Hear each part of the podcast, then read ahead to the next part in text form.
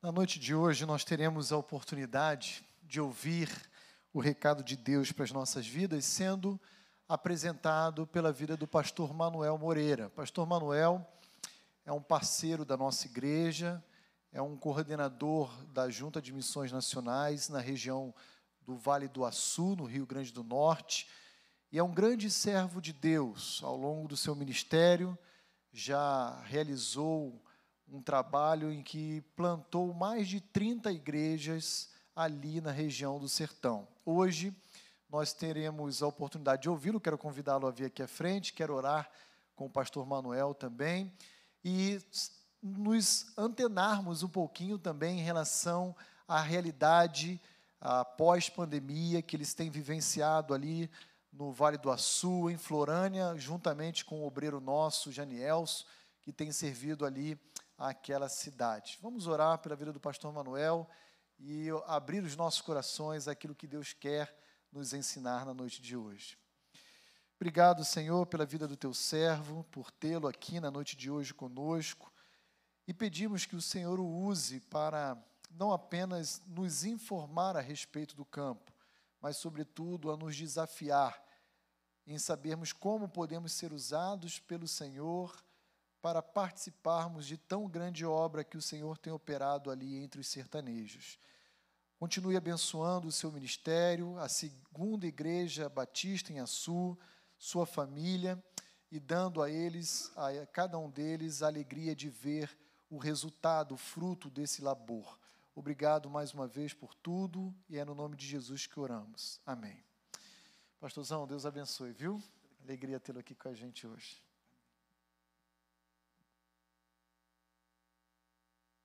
Graça e paz, irmãos. Uai, acho que tem alguma coisa.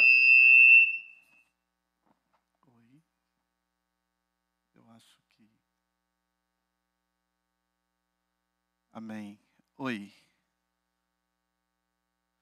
Então, é bom estarmos juntos nessa noite. É uma noite tipicamente sertaneja com frio. É? Esses dias que eu estou aqui na região, tenho experimentado um momento muito interessante. Às vezes eu fico comparando quantos graus está aqui na região e quantos estão lá. Né? Hoje eu acordei e estava 12 graus. Era 8 da manhã. Lá em Açu já estava 29. É muito legal, não é? Essa, esse é um lugar chamado Brasil. Né? Um, um país muito interessante que temos uma diversidade de culturas e de climas. E eu sou um baiano apaixonado pelo Rio Grande do Norte. O pessoal diz que o baiano é muito lento. Não é? A Marta Lúcia, que é coordenadora do nosso centro de formação, ela diz: Você é um baiano estranho. Né? De vez em quando eu digo a ela: Estou pensando, ela diz, pare de pensar. Né? Mas nós temos a alegria de estar servindo ao Senhor Jesus no Rio Grande do Norte. Já estamos há 33 anos ali no Rio Grande do Norte. Eu cheguei, eu tinha cabelos, a barba era preta, bigode também. Né? Os cabelos caíram, a barba ficou branca. Ah, não é a Marta, a minha esposa também chama-se Marta. Eu sou uma pessoa perseguida pelas Martas. Né? A minha esposa é Marta, e ela é grande, e a minha coordenadora do centro de formação é Marta e ela é pequena. Então vocês imaginam a minha dificuldade para lidar com elas, né? Porque as Martas nunca levam desaforo para casa. Tem alguma Marta aqui, pastor? Aqui na igreja? Ah, que bom que vocês não têm Marta. Ela olha o texto que Jesus fala, né? Conversando com Jesus, Jesus vai à casa de Maria e Marta e Maria fica sentada aos pés de Jesus, não é assim? Aí Marta diz assim: Senhor, manda Maria me ajudar. Aí Jesus, Marta, Maria escolheu a melhor parte. Ela diz: Maria era muito, era preguiçosa mesmo. Não, é? tinha nada de melhor parte. Ela queria se aproveitar da nobreza de Marta.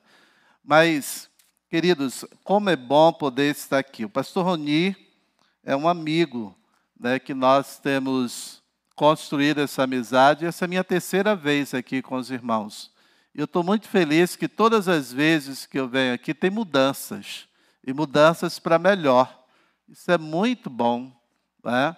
E nós louvamos a Deus porque Deus ele vai abençoando o seu povo, ele vai fazendo o seu povo crescer, se multiplicar. E essa é a ideia do Evangelho do Senhor Jesus, que a sua igreja cresça. É, eu lembro que ah, ouvi muitos pastores dizer assim: bom é a igreja pequena. Eu digo sempre que bom é a igreja grande. É, não é? Quando você tem uma empresa, você quer que ela cresça. Não é assim? Você quer que ela expanda, você quer que ela se desenvolva, que ela alcance mais pessoas, que você tenha muitos clientes. A igreja não tem clientes, mas tem pessoas salvas. E acredito que em Dayatuba, Deus tem muitas pessoas para trazer para aquele lugar, tá certo? Não é para esse lugar, é para aquele lugar que vocês estão construindo com a ideia de tornar um lugar de adoração ao nome do Senhor Jesus. Não é isso mesmo? Então, o que vocês estão fazendo é para encher de gente. Então, eu quero dar um conselho a vocês: não deixe o pastor trabalhar sozinho. Senão, ele vai terminar careca, com a barba branca, tá certo? E, e com a pressão alta. Isso não é bom, não é saudável para um pastor. Mas Deus, ele é, ele é bom, maravilhoso. Eu, eu sou casado com a Marta a Marta Lucinete, há 35 anos. De vez em quando ela esquece. Lá em casa quem esquece é ela. Geralmente os homens esquecem data, não é? De, somente de casamento. Eu digo sempre, quando preparo o pessoal para casar, eu digo, você não pode esquecer nem a data de casamento, nem o aniversário da sogra. Tá certo? É. Você não escolhe a sogra, mas ela vem. Tá certo? É. Ninguém escolhe sogra. Tá certo? Escolheu a sogra? Não, ninguém escolhe. Ela vem no pacote. E ela vem para ficar a vida toda. Sabia disso? Ela se torna um parente de primeiro grau. Olha, olha o nível que ela chega. Então, não pode. É, sogra é assim, tá? E o pior é que não, é, não existe ex-sogra. Não existe. Uma, ela chega e vai para a eternidade. É. Não é um negócio tão fácil se livrar da sogra. Nem pense. Às vezes eu brinco com a minha sogra, tem 90 anos, e eu digo, ainda bem que o seu nome não é Esperança, né? porque diz que é a última que morre. Né? Queridos, sem brincadeira, eu quero falar com vocês do que Deus tem feito, Deus tem feito entre nós. Eu estou no Vale do Açu pela segunda vez. Nos anos 90, de 91 a 96, nós estávamos trabalhando com revitalização de igrejas, estivemos ali na primeira igreja batista do Açu. Açu tem 67 mil habitantes. É uma cidade que está dentro de uma região. A região do Vale do Açu tem 16 municípios e nós estamos presentes em 14, tá certo? Faltam dois. E, segundo o pastor Roni, antes de 2025, a gente chega lá. Não é? É isso mesmo? É. Amém, não é? Sabe por quê? eu estou sonhando, daqui a sete anos eu devo me aposentar. É, eu tenho 58 anos. Janeiro eu completo 59. Então, o nosso desafio é plantar 40 novas igrejas. Então, nós precisamos andar, precisamos avançar.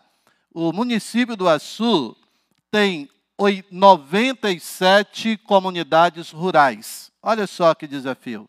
97 comunidades rurais. Todo o Vale do Açu tem mais de 400 comunidades rurais. Então, o que nós fizemos até agora é o início de tudo que temos para fazer. Então, Deus ele tem nos chamado e nos desafiado a ir mais longe. Mas é muito difícil você caminhar sozinho. É? Quando você vai, Jesus nunca mandou ninguém sozinho. Ele sempre mandou alguém acompanhado. Você olha a missão dos doze, ele vai de dois em dois. A missão dos setenta, de dois em dois. Jesus ia com seus discípulos. Jesus não caminhou sozinho. Nós, na área missionária, precisamos avançar juntos, caminhar como igreja, ter a mesma visão, porque o reino é do mesmo Deus. Né? De vez em quando alguém diz: não é problema meu, é problema nosso. Isso, o reino de Deus precisa expandir. Todos nós precisamos estar envolvidos para a proclamação do Evangelho do Senhor Jesus. Eu quero só mostrar para os irmãos, porque a pandemia, a pandemia nos trouxe alguns transtornos, não é? Acredito aqui também. Teve pessoas com medo, medo de sair de casa, medo de morrer, medo de ficar doente, não é? Teve gente até com medo de ser crente, sabia disso? É, porque deixaram de orar, ficaram né, numa crise muito grande. A nossa igreja, nós resolvemos orar nesse período. Então, nós temos um templo menor do que esse, mas o que nós fizemos? Tínhamos oração manhã e tarde. Grupo de 10 pessoas, de 15, de 20, e todos os dias nós estávamos orando. Olha, Deus fez milagres sabe? Sabe que é Deus fazer milagre? Porque Deus responde a oração. Eu digo à minha igreja o seguinte: que orar é falar com quem pode. Isso. Você não pode? A Bíblia diz que o que é impossível ao homem é possível a Deus. Então, quando você ora, você está falando com quem pode. Pode resolver todas as coisas, tá certo? Então, não, você não precisa se estressar. Eu aprendi também que as coisas que eu não posso fazer, eu não me estresso, sabe? É, se eu não posso, então eu não posso. Eu fico quieto. Geralmente a gente fica, não é? As pessoas ficam nervosas porque não pode fazer. Não vai mudar nada.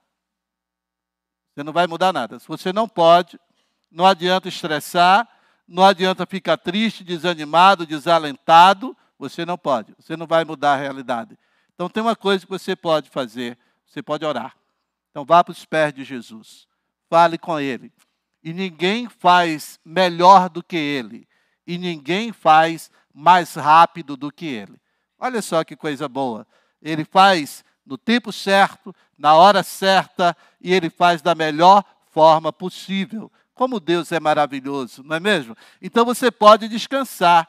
Às vezes a minha esposa diz assim: você vai dormir com tantos problemas? Eu digo: eu vou, porque amanhã tem um novo dia. Ah, é, se eu morrer, os problemas ficam. Se eu estiver vivo, eles estão lá e a gente vai caminhar juntos. Às vezes nós esquecemos que temos um grande Deus, um Deus poderoso. A obra missionária, queridos, é uma obra de milagres. É uma obra de milagres. O que vocês estão fazendo aqui é milagres, não é não? Quando você olha o potencial financeiro da igreja e o tamanho do desafio, você diz assim: Deus, não dá, é melhor a gente sair dessa igreja, esse pastor está doido, não sei o que, é que ele está pensando. As pessoas chamam a gente de louco, não é assim? A gente começa a olhar uma outra dimensão, na dimensão humana. A dimensão humana é muito esquisita. A dimensão humana nos trava, a dimensão humana nos faz ter medo. A, a, dimensão humana, ela é cruel, ela nos deixa numa situação crítica. Então, nós precisamos entender que o reino de Deus acontece realizando grandes milagres. Isso. Olha para a sua vida, o que Deus tem feito nesse tempo. Quantos milagres Deus tem, tem realizado? Quantas coisas Deus tem feito. Esse é o Deus que nós cremos. Ele é o Deus soberano. Ele é o Senhor sobre todas as coisas. Nós precisamos olhar para o que Ele tem colocado em nossas mãos. Se você pensar na, na igreja que eu sou membro, é uma igreja muito, muito atrevida, sabe? Às vezes as pessoas dizem, o que é que vocês têm? Só tem fé. Ah, nós começamos uma construção no início da pandemia. Compartilhei com o pastor aqui, no início da pandemia. Aí nós íamos reformar uma sala, duas salas. E aí a Marta Lúcia, que é minha coordenadora, ela viajou para visitar a filha, que estudava no exterior. E aí é, eu disse a ela assim: nós vamos reformar as salas. Aí eu comecei a orar e pensar. Eu digo, eu não vou reformar, não, eu vou construir novo. Fazer a outra parte. Porque se eu quebrar ali, onde é que vai ter aula? Olha só. Eu ia quebrar, ficar sem espaço. Aí eu comecei a orar. Aí uma irmã lá de Macaé disse assim, pastor, eu vi o senhor dizendo que vai construir, eu vou dar 5 mil para o senhor começar a obra. Eu disse, glória a Deus, 5 mil, eu vou mexer em muita coisa. Ah, 5 mil. Aí quando eu fui para a prefeitura, arrumar os papéis, deixar as coisas prontas, foi 7 mil. 7 mil. E eu disse, agora a gente tem que tocar. E mandei cavar os buracos, vou colocar os pilares e tal. Aí essa irmã me ligou. Ela disse, pastor, eu estava orando e Deus disse que eu precisava mandar dinheiro para o senhor. Eu disse, Deus mandou, irmã, mande logo. Isso. Tem pessoas que, que na, não é assim? É, as pessoas, Deus está mandando fazer isso, aí fica protelando, protelando, protelando. Eu disse a ela, se Deus falou com a senhora, fica tranquilo, pode mandar. Queridos, ela me mandou 20 mil reais. Olha, não é rica não. Tinha um dinheirinho lá que Deus disse que era para dar para a construção. Olha, Deus foi abençoando. Deus falou com pessoas, irmãos, que há muito tempo não conversava comigo. Deus foi mexendo no coração de pessoas, assim de uma forma poderosa. Uma irmã disse assim: Eu vou falar com meu sobrinho para te ajudar. Ele acabou de chegar dos Estados Unidos, ele gosta de ajudar a obra missionária. Eu digo: Fale mesmo, irmã. Ora, nós estamos orando. E ela falou com o sobrinho. Ele ligou para mim: Eu não conheço esse moço. Eu nunca vi, nunca vi o rostinho dele. Ele disse assim: ligou para mim, o que é que o senhor está fazendo? Minha tia falou, mandei as fotos da construção. Ele disse assim: 16 mil ajuda, pastor. E o dinheiro foi chegando, irmãos. No dia que nós íamos bater a laje, eu estava orando um dia antes, e meu amigo pastor Márcio, lá do Rio de Janeiro, fazia uns 15 anos que ele não falava comigo. Ele disse: Eu estava mexendo aqui no meu celular, descobri o seu número. Você está fazendo o quê? Eu disse: Eu estou fazendo um monte de coisa, estou construindo. Amanhã vou bater uma laje e eu preciso de 89 sacos de cimento. Ele disse: Como assim? E você já tem quanto? Eu disse: Não tenho nenhum, e é amanhã. Ele disse assim: Você pode mandar a sua conta? E ele mandou 89 sacos de cimento. Queridos, Deus é poderoso. Nós não temos o direito de duvidar do Senhor. Nós não temos. Eu sei que aqui tem acontecido milagres. Eu sei que vocês têm vivenciado isso. Eu sei que Deus tem, na sua vida pessoal também, Deus tem feito milagres. Ele tem aberto portas, ele tem feito coisas extraordinárias. Esse é o nosso Deus. E esse Deus é soberano, queridos. Se você for lá, o pastor Roni vai dar aula para a gente agora. É, ele vai dar aula na, na sala nova. Ele vai poder entrar lá, uma sala que tem três ar-condicionados. Olha que maravilha. Deus é poderoso. Deus faz coisas extraordinárias em nossas vidas. Sabe por quê? A obra é dele, ele é o Senhor. Nós somos apenas pessoas que está fazendo o que ele está dizendo. Vai, meu filho, faz, caminha comigo, anda comigo, porque eu tenho um propósito para realizar. O reino é do Deus Todo-Poderoso. E é isso que quando nós olhamos o que Deus tem feito, ele conhece parte dos meus alunos das, minhas, das minhas ovelhas líder. E, e a gente olha uma igreja que tem uma entrada média de 8.500, 9 mil reais, fazer coisas assim extraordinárias. Só a graça de Deus, irmãos. Não é porque nós temos dinheiro, as pessoas dizem que eu sou o pastor dos ricos lá na cidade. Eu fico dizendo, estou procurando essas pessoas, sabe? Estou querendo encontrá-los, porque Deus, o nosso Deus, Ele é poderoso. Eu tenho um amigo pastor da Assembleia de Deus, ele diz que Deus é rico e o dinheiro de Deus está no bolso dos crentes. E é desse jeito. Tá certo? É, porque Deus nos abençoa para que a gente possa abençoar. À medida que nós vamos abençoando, Deus nos confia mais. Ele vai nos dando mais oportunidades. Sabe por quê? O rio não flui para si mesmo. E a nossa vida não tem existência para nós mesmos. A nossa vida existe para a glória do Senhor Jesus. Se ele põe dinheiro na nossa mão, é porque ele tem um propósito. Não é só para ir para Nova York, não. não é para Disney, para qualquer outro lugar. É para investir no reino dele, porque ele é o Senhor de nossas vidas. E o que a gente tem pertence a ele. É, exatamente isso. Ele, ele nos dá porque ele quer que sejamos felizes, mas que ele seja glorificado naquilo que nós fazemos. Deus é maravilhoso. Então nós começamos a orar, queridos.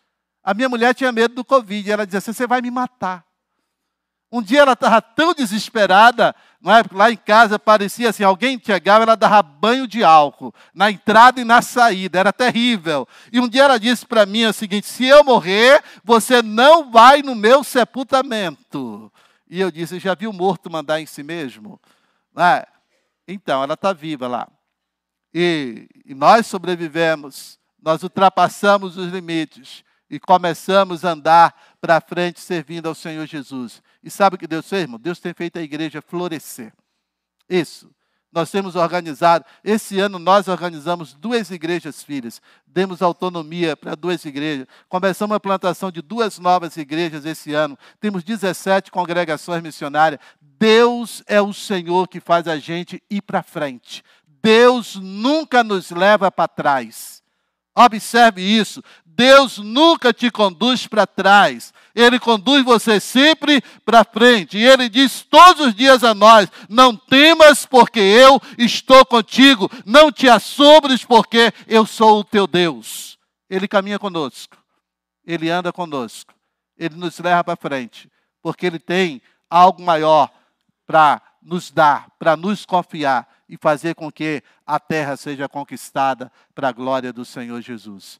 Aí veja bem, deixa eu passar aqui umas fotos para você ver. Olha, que a pandemia não nos fez parar. Aí eu batizando aí. Dentro de uma piscina lá na cidade de Paraú. Passa outra foto. Sabe essa missionária de camisa branca? Essa missionária é a Marisa. Ela tem apenas 70 anos. É uma jovem garota, né, de 70 anos ela foi nos visitar. Ela já foi missionária em missões nacionais, aposentou. Aí, o ano passado, ela foi nos visitar, no mês de janeiro. Quando foi em junho, ela mudou para lá. Tá certo? E está plantando igreja. Olha mais. Aí, com as ovelhinhas dela, ela está preparando já uma nova turma para batizar lá na cidade de Paraú. Pode passar mais? Esse é o Fernando, foi seu aluno, né? Foi seu aluno. Olha aí. Batizando lá no Pataxó. É um açude, um açude. Fernando foi ordenado pastor, não é? Uma bênção do Senhor Jesus. Passa, pode passar mais. Olha o Pedro batizando na caixa d'água. Ah, a gente é batista, né? A gente não olha só um pouquinho, a gente olha todo, camarada. Isso, olha só. E o Pedro está lá, na, ele também é aluno dele aí, ó. O Pedrão batizando lá na cidade de Santana do Matos. Pode passar mais. Aí também são alunos dele, a Cintia e o Felipe também, pode passar. Eles batizando. Eu faço só olhar, irmãos. Eu estou lá só assim de braço. Você não vai entrar na piscina? Eu digo, não, para quê? Vocês ganharam, discipularam, eu estou aqui só para aplaudir. É, e é maravilhoso isso aí, não é? Olha mais. Esse aí é o Carlos Alberto de Moura. Pode passar mais. Olha ele batizando mais. Mais um pouquinho. Olha ele batizando mais. Isso aqui é dentro da maior barragem do Rio Grande do Norte. Aquele ali também gordinho foi seu aluno. Olha lá. Esse aí, esse aí é o, é o, o Sérgio. Olha, pode passar mais. Aí o Madison batizando. Pode passar. Olha o Sérgio batizando mais. Pode passar mais aí. Pode passar. Aí o Janielson. Aí é com vocês. Né? É, lá em Florânia. Esse é o último batismo de Janielson, mesmo com toda a pandemia, né, como ele tem trabalhado para a glória do Senhor Jesus. Pode passar mais. Essa foto está no, no material de missões nacionais. Você já olhou lá, tem alguém batizando? Então, é essa fotinha que está lá. Pode passar. Esse lá é o Minafonso, é, esses batismos, dentro do açude. Pode passar mais. Mais um pouquinho esse lá em Açu, esse homem aqui, esse aí, esse aí era um dos líderes do, da Igreja Católica lá em Açu. Era responsável pelo terço dos homens. Ele agora toca e louva para o Senhor Jesus. Né? Mais um pouco, mais um pouquinho, mais. Esse foi os últimos batismos agora, três semanas passadas. Isso, a Cíntia e o Felipe. Aí tem um negócio chamado PGM, o pequeno grupo, ou célula, como você quiser chamar. Pode passar. Isso é lá em casa. Essa aqui é a pessoa que manda em mim, essa mulher aqui. Ó. Por que os homens têm vergonha de dizer isso? Elas terminam mandando mesmo. Não é? É. Então, esse é o nosso pequeno grupo que está para multiplicar em nossa casa. Pode passar mais, mais alguns. E a gente tem uma comunidade terapêutica. Pode passar. Olha esse homem. Esse homem era jogado na rua pela família. Olha o que aconteceu com ele. É o mesmo homem. Servindo a Jesus, vida nova, transformado pelo poder de Deus. Pode passar mais, mais um pouquinho. E aí entra na área do pastor Roni. Ah, pode passar. Essa é a última turma que nós. Nós temos o nosso centro há cinco anos, irmãos. Já formamos 37 líderes da nossa região. É, Deus tem sido maravilhoso. Temos agora 19 alunos. Pode passar. Essa aqui é a dona Marta Lúcia, viu como ela é pequena? É, isso é um perigo, essa mulher. Ah, pode passar mais. Então, aqui é a, a família, os filhos, e ali a pessoa mais nova que manda em minha neta. É, ela tem três meses eu estava para ir para o Rio de Janeiro e ela tinha nascido, estava no hospital, eu fui lá, né, dar uma lambidinha na cria, né? Ah, foi maravilhoso esse, esse momento. Pode passar. Ela tinha dois dias de nascida. Então, pode passar mais. Esse é o pastor Elias ali do Cambuí, dando aula para nós agora no mês de agosto. Pode passar. E a gente fez um encontro de vocacionados, dia 20 e 21 de agosto. E o pastor Fernando esteve conosco ali e tivemos 222 inscritos. Irmãos, nós estamos orando por um grande despertamento de vocacionados na nossa região. Pode passar? Acho que encerra aí. Muito bem.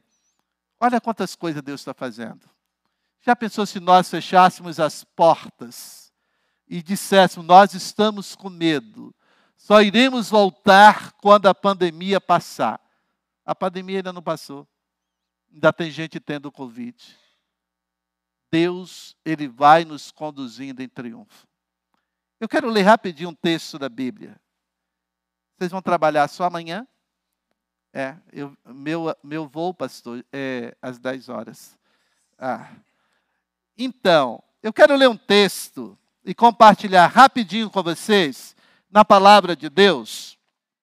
Mateus capítulo 9, é um texto interessante, do versículo 35 ao 38, onde Jesus ele, ele está falando aos seus discípulos algo que nós, nós repetimos algumas vezes em nossas igrejas.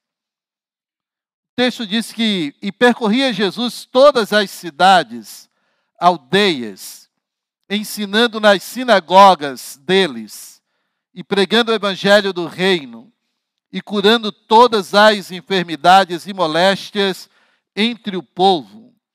E vendo a multidão, teve grande compaixão deles, porque andavam desgarrados e errantes como ovelhas que não têm pastor. Então, disse aos seus discípulos: a seara é realmente grande, mas poucos são os cefeiros. Rogai, pois, ao Senhor da seara que mande cefeiros ou trabalhadores para a sua seara. Amém? Como isso é interessante. Quando nós olhamos esse capítulo 9 de Mateus, ele nos traz algumas informações do ministério de Jesus. Ele inicia Jesus curando um paralítico de, na cidade de Cafarnaum. Ele conhece um homem que foi levado por quatro amigos. Esse homem chegou até Jesus enfrentando muitas dificuldades. Quando Lucas narra, ele narra mais detalhes do que Mateus. Ele narra que os amigos pegaram o homem, subiram pelo telhado, abriram um buraco e desceram o homem até onde Jesus estava. Eu fico pensando que às vezes nós desistimos no primeiro obstáculo. Nós desistimos às vezes das pessoas na primeira dificuldade que surge. Mas aqueles quatro amigos, eles decidiram levar aquele homem até Jesus. Não foi fácil, não. Você dá para imaginar pegar uma maca, subir um telhado, abrir um espaço e descer o homem até onde Jesus estava. Eles tinham intencionalidade. Eles disseram: hoje nós vamos levar você até Jesus. Tem uma multidão, tem dificuldades, mas você vai até Jesus. Jesus olha para o homem, olha para dentro e diz: Perdoados estão os teus pecados. Jesus olha para dentro do homem. O texto, ele nos mostra, esse texto nos mostra no versículo 2 assim: E Jesus, vendo a fé deles. Jesus vê o que está no nosso coração que fez com que aqueles homens levassem o amigo até Jesus, era a fé que eles tinham, que Jesus poderia ser a solução para a vida daquele moço, para mudar a história da vida dele. Em seguida, Jesus sai dali e encontra um homem chamado Mateus. Mateus não é um paralítico, Mateus não é um homem doente, Mateus é um funcionário público que está na sua ocupação. Jesus passa e o texto diz que Jesus, passando ali adiante, viu Mateus.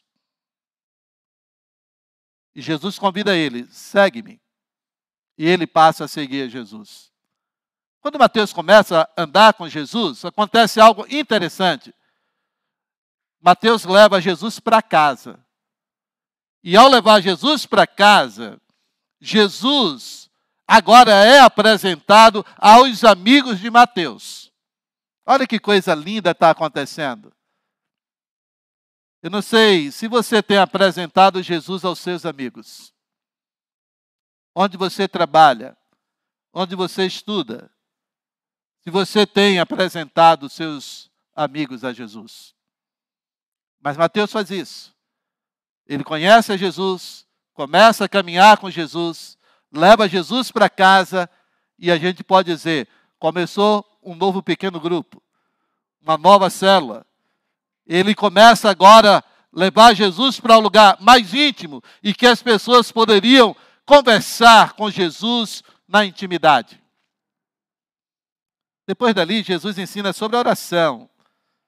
Ele fala sobre jejum ele fala sobre algo íntimo, relacional do homem com Deus, da necessidade disso. Em seguida, Jesus é convidado por um homem desesperado para ir na sua casa, um homem chamado Jairo. Aí Lucas também dá detalhes. Ele diz que a filha daquele homem estava quase morta. Ela tinha 12 anos entrando na primavera da vida, um momento maravilhoso. E de repente ele tem a notícia que a sua filha amada está morrendo. E Jesus vai caminhando com ele. Jesus vai andando com ele. E sabe o que acontece? No caminho aparece uma mulher. Eu sempre digo que essa mulher não estava no script de Jairo, mas estava no de Jesus. Jesus está indo para a casa de um homem desesperado, de uma família desesperada, e aparece uma mulher que não quer falar com Jesus, ela não quer ser percebida, ela não quer ser notada, mas Jesus não faz nada em nossas vidas para que as pessoas não percebam. Ele quer que as pessoas vejam o seu poder em nossas vidas. A mulher toca em Jesus e Jesus para. Já pensou se você fosse Jairo e Jesus agora para para dar atenção a uma mulher? Hã? Você dizia: larga isso aí, corre comigo. O problema maior está lá em casa, mas Jesus para, sabe por quê? Ele precisava restaurar a vida daquela mulher de uma forma completa. Ele diz: Quem me tocou? Há algo extraordinário acontecendo. E Jesus não desiste de Jairo, ele só para para dar atenção. Porque ele precisava agora reconstruir a vida daquela mulher. Às vezes, talvez, o, o pastor Rony diz assim, pastor Rony demora demais de vir aqui. É porque tem outras pessoas no seu caminho, tá certo? É, que entra na agenda dele. Sabe por quê? Porque Deus faz isso. A gente não entende, mas Deus faz isso. Aí quando Jesus vai na casa de Jário, restaura a saúde da filha de Jário, as pessoas já estão sem esperança, dizendo: Ah, mestre, já morreu, não adianta mais. E Jesus diz assim: Eu sou o Senhor da vida. Eu tenho controle sobre a situação. E quando Jesus sai da casa de Jário, o texto diz que ele, partindo dali, aparece dois cegos dizendo: Senhor, tem misericórdia, cura, restaura. E Jesus disse que era necessário que eles crescem. E eles disseram: Nós cremos. Olha quantos fatos tem nesse texto. E aí tem mais uma história no versículo 22, que Jesus cura um homem mudo endemoniado. Jesus expulsa o demônio daquele homem.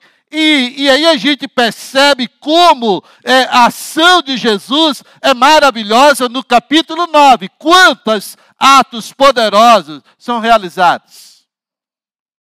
Aí Jesus chega depois desse dia. A narrativa bíblica diz que Jesus percorria todas as cidades e aldeias. Você percebeu quantas pessoas foram contempladas? Você percebeu quantos atos poderosos já aconteceu só no capítulo 9 de Mateus? E na sua vida, como tem sido? Você já notou quantos atos poderosos Deus já fez, está fazendo e irá fazer na sua vida? Ele faz essas coisas ele nos deixa de uma forma entusiasmada para a gente olhar o que ele quer fazer muito mais em nós. Mas Jesus via essas pessoas e ele via a multidão, porque a multidão acompanhava. A multidão estava sempre o cercando. E o interessante, querido, é que Jesus, ele ia nas sinagogas, ele pregava o evangelho do reino, ele curava todas as sortes de enfermidades e moléstias o toque poderoso da mão de Jesus trazia vida, trazia dignidade, mudava a história da vida das pessoas. Jesus entra na sinagoga e tem uma mulher curvada há 18 anos. Olha só, aquela mulher, ela estava no lugar certo. E ela não era o primeiro sábado que ela ia à sinagoga. Quem sabe as pessoas diziam, não tem jeito, é, é desse jeito mesmo que ela, que ela está vivendo. Aí Jesus olha para ela e diz para ela, endireite-se. E ela se endireita. E ele diz, essa mulher estava sujeita a demônios há 18 anos. Jesus olha para a vida das pessoas. Talvez você tenha passado por pessoas que você diz, não tem jeito. A minha sogra é crente. Crente batista. Isso, tem 90 anos, minha sogra. Eu tenho um cunhado chamado José. José começou a beber aos 15 anos. Às vezes ele ia na minha casa e ele saía porque ele bebia tanto. Ele levou um período que ele dormia bêbado e acordava para beber. Ele dormia com a garrafa de 51 junto da rede. Era triste, trágico. Sabe o que minha sogra dizia? Minha sogra crente. Aí nem Deus dá jeito. A gente passa por pessoas, a gente diz, aí não tem jeito. Tem jeito sim. Se conhecer Jesus, tem jeito. Se tiver um encontro com Jesus, tem jeito. Eu gosto sempre de lembrar que Jesus é carpinteiro. Lá no Nordeste diz que o pau que nasce torto não tem jeito, morre torto. Eu digo até conhecer Jesus. Ele é carpinteiro. Ele ajeita a vida das pessoas. Isso. Jesus tem um poder maravilhoso. Hoje o José Maria é minha ovelha. é crente, crentão. Sabe? Foi liberto. Não precisou ir para o AA, não precisou ir para uma clínica de recuperação. Deus o libertou totalmente. Sabe por quê? Paulo diz que o evangelho é o poder de Deus. Como Deus é poderoso, queridos. Jesus, ele ia passando e vendo e realizando coisas poderosas. Aí o texto diz: e vendo a multidão, teve compaixão. O que move o nosso coração é compaixão. Uma das coisas que nós precisamos ter muito cuidado é do nosso coração não endurecer. Às vezes nós vamos nos acostumando com as coisas trágicas da sociedade. A gente passa a acostumar e passar por alguém debaixo de uma marquise coberto de jornal e a gente passa de largo. A gente esquece que tem alguém ali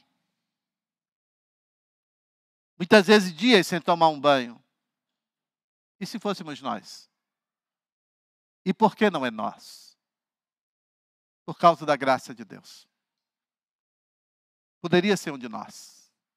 Poderia ser um dos nossos. Às vezes a gente esquece disso. Nesses dias de frio, hein? Quanta gente nas ruas com frio. E a gente deita na nossa caminha pega um cobertor quentinho, e quem tem um cobertor de orelha, junta-se dele, não é? É maravilhoso. Aquece o corpo. Às vezes toma não é? um leite quentinho para dormir com chocolate. E às vezes a gente nem lembra de quem está no estado crítico de vida. Quanto tempo você não chora por alguém? Não estou falando os seus da sua casa. Há quanto tempo a misericórdia não tem sido verdade no seu coração? Você já parou para pensar? Que às vezes nós endurecemos o nosso coração. E às vezes somos tentados até nos achar melhores. Como o fariseu olha para o publicano, eu não sou como ele. Eu troco de roupa todos os dias. Eu tomo banho todos os dias. Eu uso perfume d'água de cheiro, da Boticário, perfume francês. Eu tenho uma vida boa. Eu troco de carro todos os anos. Eu tenho muita coisa. Não sou como ele. Não é por causa da graça de Deus. Não podemos nos esquecer. Mas aí, Jesus olha para os discípulos, porque ele vê a multidão uma multidão sofrida. Nós temos cerca de 40 milhões de brasileiros que passam fome. Nós temos milhões de meninas que são prostitutas infantis, que se prostituem para sobreviver. Temos milhões de meninas abusadas, meninas e meninos. Gente sofrida e gente sofrendo. Eu tenho uma filha e agora eu tenho uma netinha. Eu fico dizendo, Deus, muito obrigado, porque o Senhor não permitiu que nada de ruim acontecesse com a minha filha. Eu louvo a Deus todos os dias por isso. Mas quantas meninas, elas são atacadas, indefesas.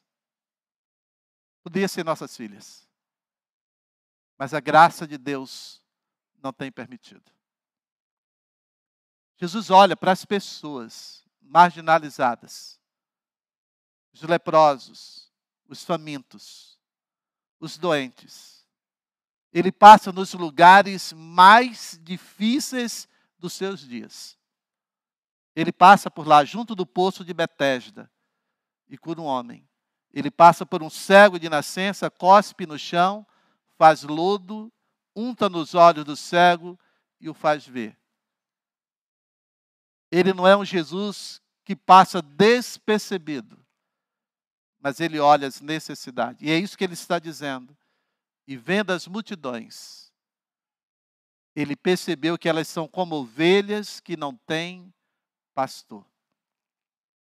Nós temos pastor. Nós somos ovelhas do Supremo Pastor. Nós somos cuidados todos os dias. Todos os dias. Às vezes eu brinco lá na minha casa porque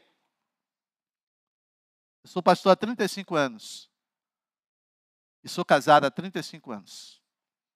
Deus nunca deixou faltar lá em casa comida. Nunca deixou. Deus nunca deixou andar com o sapato furado.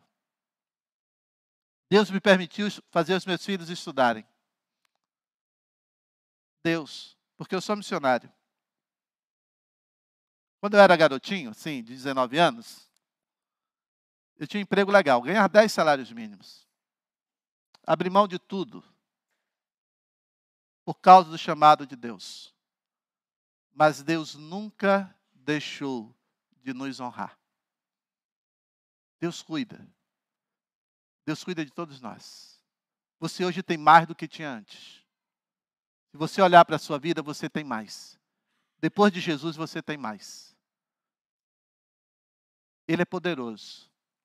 Porque nós temos um supremo pastor que olha para dentro de nós, que cura as nossas feridas, que enxuga as nossas lágrimas, que toma as nossas dores.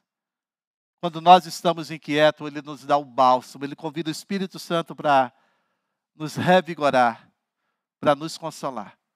Mas Ele olha para a multidão e diz: são como ovelhas que não têm pastor.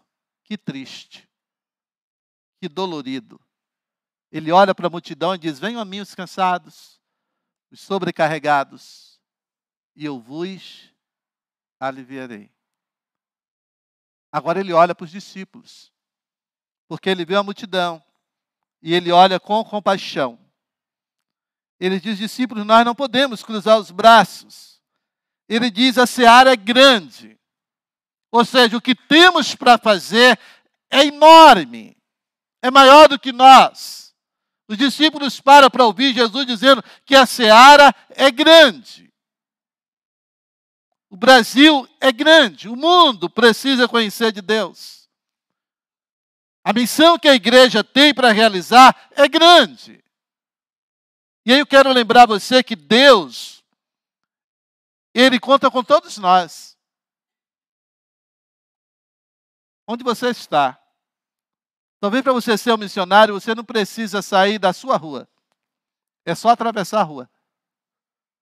Talvez você não precise mudar do seu apartamento. O seu campo missionário está em frente, porta com porta. Isso mesmo. Três passos.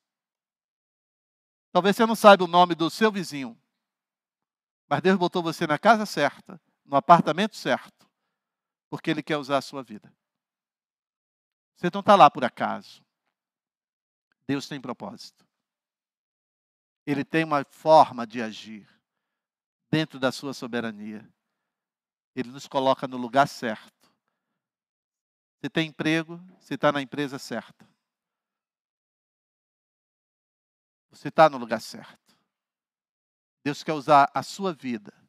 Se Ele quiser levar você mais longe, Ele vai também providenciar para você ir mais longe. Para você ir aonde Ele quer. A seara é grande. Os meus amigos do Ceará dizem: o Ceará é grande. E é. Mas nós precisamos alcançar a nossa nação. Temos a mensagem que salva, que transforma.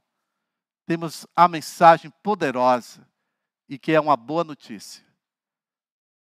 E Jesus diz assim: rogai, orai ao Senhor da seara que mande trabalhadores.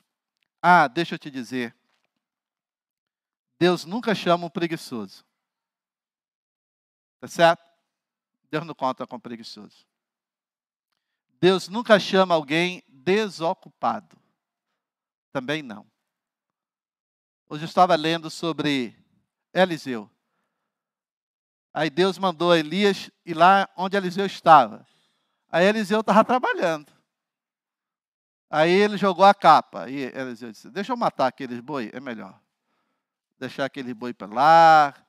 E com, a, com, as, com a, a, uma, a, madeira que faz as carroças eu vou queimar, vou fazer altar. tudo certo, fazer um churrascão, deixa para lá. Olha só, chama pessoas ocupadas, pessoas que queiram servir. Ele é o patrão. Patrão do pastor Roni é Deus. Patrão dele ali é Deus. Não se preocupe, que Deus é o patrão. Ele diz que Ele é o Senhor da seara. E é Ele quem chama os trabalhadores. O trabalhador não é da igreja. O trabalhador é do reino de Deus. O missionário é trabalhador do reino de Deus. Você é chamado para fazer parte dos trabalhadores. Talvez você já foi até chamado. Mas você diz assim, Senhor, espera um pouco. Dá um tempo. Quem sabe daqui um tempo. Deus está dizendo, se hoje ouvirdes a minha voz, não endureça o seu coração. Talvez você já falou isso para algumas pessoas que ainda não decidiram seguir Jesus. Ah, mas eu quero dizer a você que Ele está falando para nós se hoje ouvirdes a minha voz, não endureça o coração. O olhar de Jesus é um olhar de misericórdia. Mas a resposta nossa virá através da obediência. Que o nosso coração possa ser sensível ao chamado de Deus e às necessidades que nos cercam. Eu quero convidar você a ir no Rio Grande do Norte comer uma buchada de bode comigo. Já mandei engordar o bode porque o pastor Roni vai lá. Já viu falar no bode cevado? É, então, ah, tá rindo? Tá rindo? Não ria não, que o próximo é você. Então, olha só. Lá temos muito o que fazer. Temos muito trabalho a fazer. O sertão clama por salvação. A maioria das cidades do sertão tem menos de 1% de evangélico. E a população adulta, 63% é analfabeta. E a religiosidade é forte. Deus precisa de homens e mulheres comprometidos com a sua palavra. Você tem a oportunidade de ser útil nas mãos de Deus fazer as coisas para a glória do nome dele. Que ele nos abençoe. Pastor Rani.